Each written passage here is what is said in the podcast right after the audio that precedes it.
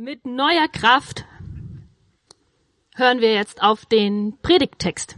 Steht äh, Markus Evangelium 12, die Verse 28 bis 34, findet ihr auch im Liedblatt.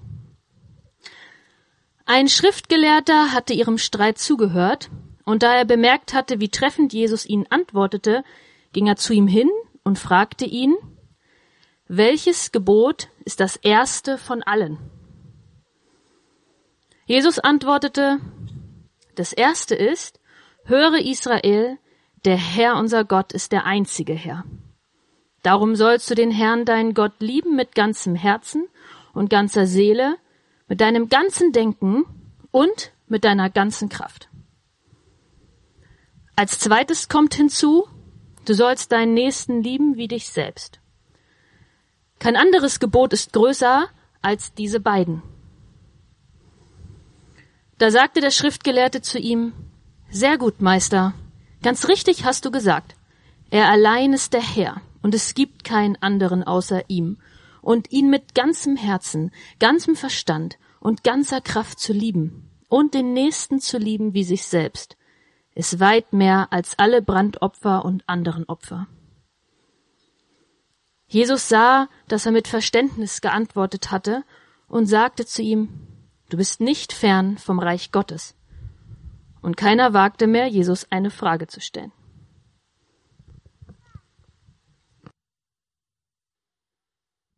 So, nach dem fliegenden Wechsel in der Kinderbetreuung ähm, freue ich mich, dass wir nachdenken, miteinander, ohne Pfeifen hoffentlich, über diesen Text. Wir haben mal vor ein paar Jahren eine Umfrage gemacht in der Stadt von Greifswald und haben Leute gefragt, wenn es einen Gott gäbe und du ihm drei Fragen stellen könntest, was würdest du ihn fragen? Und da kamen einige witzige Antworten, so wie, ob es Außerirdische gibt oder warum ist meine Schwester musikalisch und ich nicht?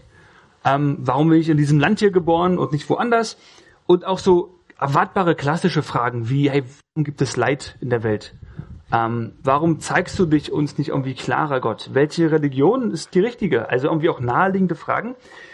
Ich würde vorschlagen, wenn wir Gott eine Frage stellen können, wenn es Gott gibt und wen was fragen dürfen, dann finde ich, wäre es schlau, ihn zu fragen, was ist eigentlich das wichtigste Gebot? Also in anderen Worten, was erwartest du eigentlich von uns, wie wir leben sollen? Oder noch besser, was ist eigentlich deine Idee für unser Leben. Also Gebot ist ja nicht ein Verbot. Gebot ist ja etwas, was mir zeigt, wie ich leben kann. Also Gebote sind ja auch Schutzräume. Ne? Das Gebot, ähm, irgendwie nicht die Ehe zu brechen, schützt ja mich und meine Ehe und die Ehe des anderen und der anderen. Also das ist im Grunde eigentlich ein Raum der Freiheit schafft, mich nicht einengt. Also wenn es einen Gott gibt und ich eine Frage hätte, wäre doch eine sehr schlaue und wichtige, vielleicht die wichtigste Frage, was ist das wichtigste Gebot? Wie möchtest du, dass wir leben sollen? Was ist deine Idee für unser Leben? Und es macht natürlich Sinn, die Frage Gott zu stellen als dem, der uns gemacht hat, der also Bescheid weiß, der Ahnung hat vom Leben, der weiß, wie Leben funktioniert. Und dieser Schriftgelehrte, der Jesus hier anspricht, der ist eigentlich auch jemand, der schon Bescheid weiß. Also jemand, der im Grunde sein ganzes Leben in den Dienst Gottes gestellt hat, der ziemlich gute Ahnung hat. Und er kommt mit dieser großen, wichtigen Frage zu Jesus. Das könnte jetzt erstmal überraschen, weil warum fragt er Jesus, wenn er als Schriftgelehrter eigentlich sowieso Profi ist und vielleicht nur noch Gott fragen könnte als nächsthöhere Instanz? Das Spannende ist, er merkt, Jesus weiß Bescheid. Und zwar auf eine Art und Weise, wie wir Menschen das irgendwie nicht hinkriegen. Und selbst ich als Schriftgelehrter, als Profi merke, die Antworten von diesem Mann, die sind echt nochmal besser und treffender und schlagender. Und irgendwie weiß der mehr Bescheid als ich. Ich frage den einfach mal. Und so fragt er ihn, was ist das wichtigste Gebot? Und Jesus antwortet mit einem Satz, den dieser Mann 100% schon tausendmal gehört hat und in- und auswendig kannte. Höre Israel, der Herr, unser Gott, ist unser Gott, der Herr allein. Du sollst den Herrn, dein Gott, lieben mit deinem ganzen Herzen, mit deiner ganzen Seele, mit deinem ganzen Denken und mit deiner ganzen Kraft. Und Jesus ist nicht fertig. Er sagt, als zweites kommt dieses dazu. Liebe deinen Mitmenschen wie dich selbst. Kein anderes Gebot ist wichtiger als diese beiden. Jesus antwortet ihm. Liebe. Ausrufezeichen. Und er kann das eine, Gott zu lieben, nicht sagen, ohne das andere zu sagen, nämlich die Mitmenschen zu lieben. Beides gehört zusammen. Wer Gott liebt, kann Menschen nicht hassen. Im Gegenteil. Und kein anderes Gebot, sagt Jesus, ist wichtiger als diese beiden zusammen. Zusammen sind sie das höchste, das wichtigste Gebot. Zusammen sind sie das, was Gott uns erwartet, zu lieben. Und Jesus zeigt uns, wie das geht. Also wir fangen ganz vorne an, schön der Reihe nach. Denn dieses größte, wichtigste Gebot ist eigentlich gar kein Gebot. Es ist eine Erinnerung. Also dieses höhere Israel, das ist sozusagen das zentrale Bekenntnis des Judentums bis heute. Ein Bekenntnis, eine Erinnerung, die jeder jüdische Mensch kennt in und auswendig, die an den meisten Türen angeschlagen ist. Die Leute kennen das ganz, ganz tief. Die Erinnerung, hör hin, lass dich erinnern, lass es dir wieder sagen, vergiss es nicht, es gibt einen Gott, der Herr. Er ist dein Gott und er ist der einzige Herr. Und das Spannende ist, dieser Herr hat einen Namen. Also wenn eine Bibel Herr steht mit vier großen Buchstaben, ist das eigentlich der Name Gottes. Yahweh. Das bedeutet, ich bin da. Ich bin für dich da. Und ich werde für dich da sein. Ich werde für euch da sein. Das ist Gottes Wesen. So ist Gott. Ich bin der, der da ist. Der, der bleibt. Der, der für dich da ist, wenn auch alle dich verlassen. Ich bleibe. Das ist Gott. Das ist sein Name. Und jede Seite der Bibel, von vorne bis hinten, hat eine Ahnung, eine Botschaft, nämlich die verrückte Vorstellung, dass Gott uns kleinen Menschen in seinem Herzen einen sehr, sehr prominenten Platz eingeräumt hat. Warum tut er das? Wir wissen es, ehrlich gesagt, so genau nicht. Warum macht Gott das? Warum verliebt er sich so sehr in uns? Warum liebt er uns Menschen so sehr? Wir wissen nicht genau. Ein möglicher Versuch einer Antwort wäre, dass Gott, der in sich tiefstes Glück, größte Liebe, pulsierendes Leben ist, einfach dieses Glück teilen möchte. Er schafft sich Menschen und Geschöpfe, um dieses Glück, das sein Leben ausmacht, zu teilen. Gott ist die Liebe. Gott liebt nicht nur, Gott ist Liebe, Gott ist Beziehung, Gott ist Gemeinschaft. Wir beschreiben das mit den Worten Vater, Sohn und Heiliger Geist. Drei Personen, die doch eins sind. Und Jesus ist der menschgewordene Beweis dieser Liebe. Gott, der uns ganz nahe kommt, Gott, der sich einmischt in diese Welt und uns Gott vorstellt. Gott ein Gesicht gibt und sagt, ich kenne euch, ich liebe euch, ich will euch nahe sein. Jesus deckt Gottes Herz auf. Er verkörpert die Sehnsucht Gottes nach uns Menschen. Diesen prominenten Platz, den Gott uns in seinem Herzen einräumt. Er kommt in diese Welt und er sucht uns, er wirbt um uns, er liebt uns. Er heilt diese Welt, verändert diese Welt, er leidet an dieser Welt, er stirbt und er überwindet den Tod. Die heilige Mutter Therese hat mal gesagt, um diese Sehnsucht auszudrücken, und ich gehe mal ins Trockner dafür. Sie hat gesagt, man soll nicht reden, wenn man läuft, deswegen warte ich, bis ich stehe. Jesus will, dass ich euch noch einmal sage, wie groß die Liebe ist, die er für jeden einzelnen von euch hat. Sie übersteigt alles, was man sich vorstellen kann. Nicht nur, dass er euch liebt, noch mehr. Er sehnt sich nach euch. Er vermisst euch wenn ihr ihm nicht ganz nahe seid. Er liebt euch immer, auch wenn ihr euch nicht würdig fühlt. Also höre die Erinnerung, es gibt einen Gott.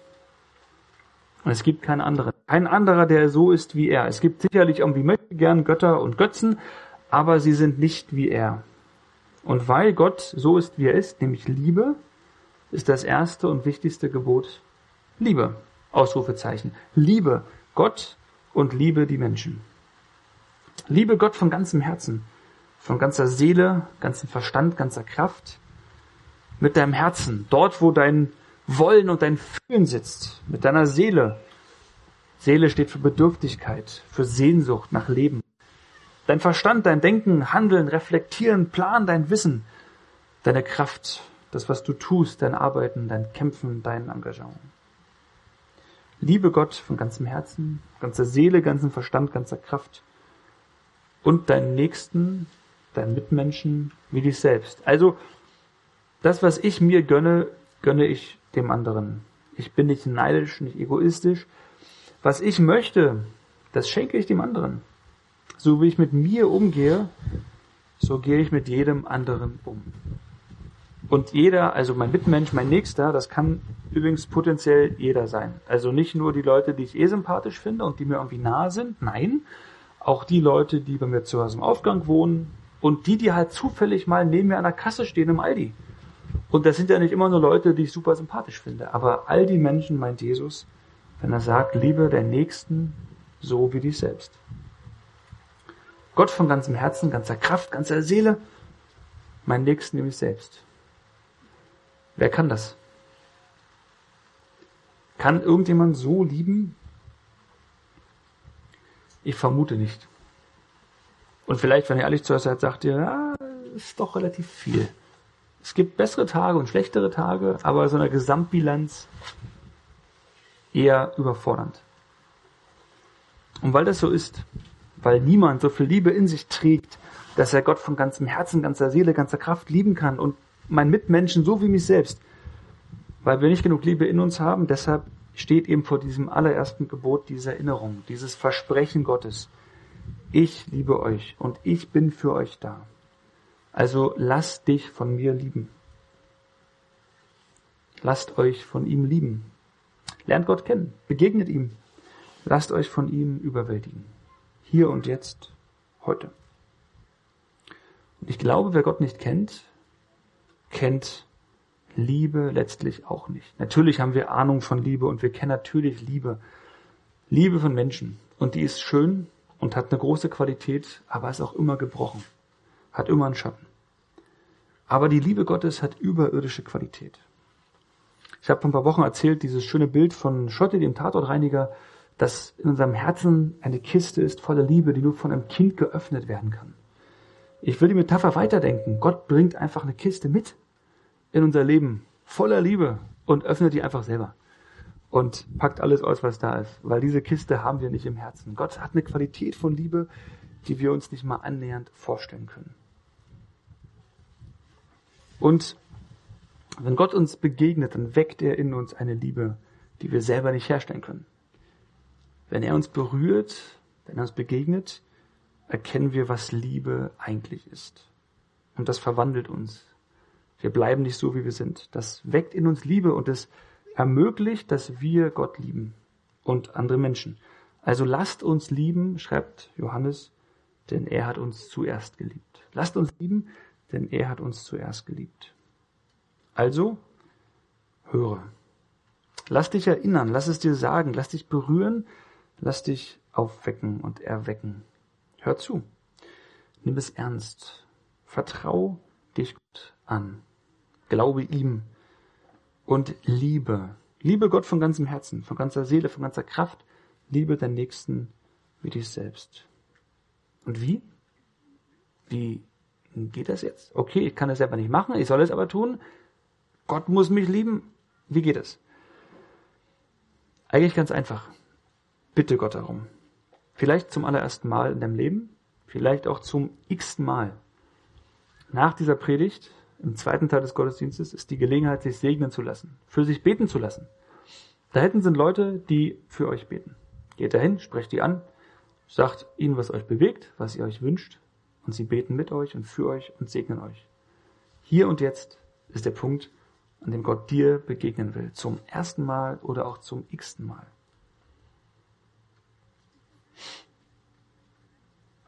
Und wenn Gott dir begegnet, dann wird dein Leben sich verändern. Dann wird in dir etwas geweckt. Eine Sehnsucht nach Liebe, eine Sehnsucht nach Gott. Und dann wächst etwas auf in dir. Eine Liebe zu Gott und zu den Menschen. Und wenn du das schon mal erlebt hast, dann hast du eine Ahnung und weißt vielleicht, wovon ich rede und sagst, genau, was für eine großartige, umwerfende Erfahrung. Wenn du es noch nicht erlebt hast, dann hast du etwas wirklich, wirklich Großartiges und Wunderbares vor dir.